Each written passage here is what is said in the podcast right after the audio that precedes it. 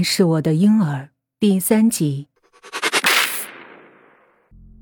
因为我推门开灯，张婶下意识的向我这边看，我看到她的腮上、额头上都沾上了点点血迹。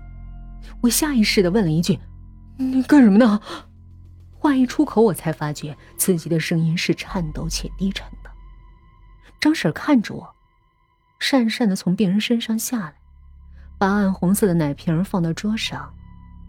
这个时候，他仿佛又变回了那个啰嗦拘谨的家庭主妇，好像刚刚野蛮的把膝盖压到病人身上的完全是另一个人，而刚刚从他的压制中解脱出来的病人，则发出了愤怒而崩溃的哀嚎。第一次见到这种景象，我心乱如麻，而张婶低着头，轻轻搓着手上的血，像是一个偷偷玩泥巴被家长捉住的小孩。你、你、你在干嘛？我定了定神儿，才说出这句话，但说出来的时候还是结巴了。我听说他需要输血，我就给他补补补血。他低着头嗫嚅道，一边轻轻的搓着手上的血，血滴答滴答的落在地上，接续不断。我这才发现，他手上不断有新的鲜血涌出，源头在手腕处。他是把自己的手腕割开，把血滴到了奶瓶里，然后让病人喝吗？你、你、你、你知不知道输血要输到血管里？你这样给他吃下去根本不亮，而且不卫生啊！我又急又气，说话都有点语无伦次。哦，我我知道了，我又不懂。他低头认错，依然在轻轻搓手，那动作自然的像是洗手一样，而从手腕伤口中不断涌出的血，就像是水龙头里流出的水。他这种轻描淡写的态度，与手腕上不断涌出的鲜血及旁边病人歇斯底里的哀嚎，形成了鲜明的对比。那你还不快去包扎一下！我几乎吼起来。难道他不知道疼？他不知道这样会流血会死？哦，哦好。他唯唯诺诺，就向门口走去，却还忙里偷闲的伸出手去擦病人脸上的血。可他手腕上的血还在涌出，不断淋到病人脸上，反而越擦越多。病人呜呜的嘶喊着，几乎发疯了。“你快去！”我真的吼了出来。张婶这才放过病人，急匆匆的走了出去。他经过门口的时候，我破解出来的那句话闯入我的脑子：“我妈死了。”虽然我们做医生的并不相信什么行尸啊、活死人啊，但他经过我身边的时候，我还是忍不住颤抖了一下。不过，能流出这么多血，应该不是死人吧？我叫了值班的护士帮他去包扎，然后回到病房，关上门，来到病人身边。屋里还弥漫着浓浓的血腥味儿，仿佛凶案现场。病人的情绪依旧激动，瞪着唯一的左眼，呜呜呜的哀嚎着。他的嘴巴张得很大，我可以清楚的看到他嘴里的半截舌头。他的四肢无力的抽动着，眼泪把脸上厚厚的血液冲开了两道空白。我看了看门口，然后凑到他耳边说：“你妈死了。”他一愣，左眼不可置信的看着我，继而使劲的点了点头。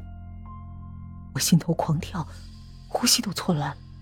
我努力平静下来，问：“他那不是还活着吗？死人的血液是凝固的呀。”我还没说完，他就用力的摇了摇头。我更加疑惑了，他为什么坚定的认为那个大活人是死的？其实，这一切，等到他的手恢复的时候，就可以真相大白。但是我实在心痒难耐，而且对于怎么和他交流，我有了新的想法。我拿出手机，调至写信息状态。我说：“你想说什么？就用拼音写。我指的对的键，你就点点头；要删除，你就摇摇头。确定是一个字，你就连续眨眼。他点点头。我用手指头逐一指向那九个键，在指到八的时候，他点了点头；指向二的时候，他又点了点头，然后快速眨眼。我一看，打出一个“他”。我指向他的时候，他又快速眨眼。这种方法虽然慢，但准确性却高。我耐着性子，一个字一个字，慢慢打出来。他。不是。我打第四个字的时候，他突然惊恐的转头，死死看着门口的方向，气喘如牛。我向门口看去，吓了一大跳，张婶正趴在门玻璃上往里看。因为门玻璃比较高，她只能垫着脚，仰着脸，眼珠子往下看，那眼神儿像是阴冷的睥睨。他就那么静静的站在门外，面无表情的看着我，一动不动。在我逃也似的离开那个病房之后，第一件事就是跑到监控室，把那个单人病房这几天监控全调出来。监控录像只是事后供专家研究的一份资料，平时也没人管。我想看张婶平日里有什么表现。病人给我的信息太诡异了。而张婶今晚的表现也很反常，今晚她那粗鲁野蛮的行为，同之前的爱子成狂的张婶简直判若两人。我想知道这一切背后的原因。一共好几天的录像，我只能找到零碎的时间去看。这几天，张婶和他儿子相安无事，他儿子的病情也恢复的挺快，因为张婶寸步不离的守护，他几乎没有单独和病人交流的机会。病人的手指已经可以动了，但还是握不紧笔。我一直在思考他儿子的话：“我妈死了，他不是，他不是什么？不是人吗？怎么说都不通啊！”我一有空就看那录像，连续看了好几天，都没发现张婶有什么诡异行径。倒是看到了一些感人至深的场面，比如病人睡觉时，张婶就坐在病床边轻抚病人的头发，眼神柔软迷离，一坐就是几个小时。有的时候我有一种错觉，感觉如果病人醒来哇哇大哭的话，张婶一定会掀开衣服来喂奶。不过关于张婶那晚的粗鲁表现，我倒是发现了一些端倪。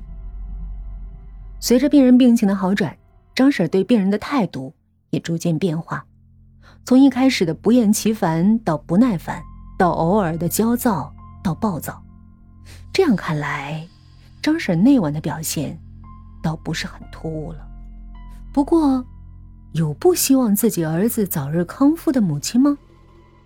为什么病人病情刚刚好转，张婶就越暴躁啊？不过，在病人睡着的时候，张婶儿还是一如既往的温柔慈爱。得出这个结论，我不禁有些担心：张婶的态度这样变下去，最后会到何种地步呢？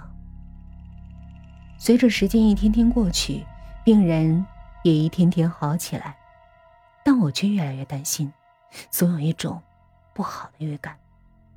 这种预感像是阴云一样，一直笼罩在我心头。但我却不知道该做什么。很快，我的预感成真了。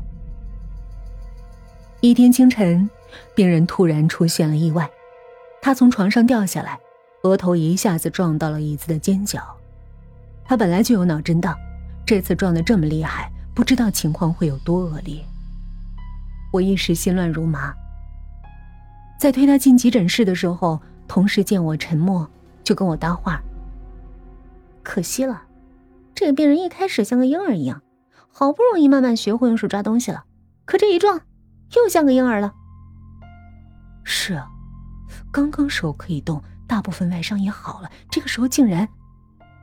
等等，婴儿！我如遭雷击，全身一颤。是啊，出生的婴儿，无法站立。无法抓东西，无法说话，确实和这个病人极其相似。这种相似只是巧合吗？还是有人计划把他变成了婴儿的样子？挑断了手脚筋，让他四肢无力；砸断了脊椎，让他无法站立和坐起；割掉舌头，让他只能咿咿呀呀；重击头部，让他终日浑浑噩噩。就像雕刻一样，把他身上比婴儿多的东西一点点的敲下，他就变成了婴儿。不知为何，我突然想到了张婶儿的奶瓶儿。病人在张婶儿的眼中，似乎就是个婴儿。在录像中，病人的伤势恢复的越好，张婶儿就越暴躁；而在病人熟睡时，他却是一如既往的慈爱。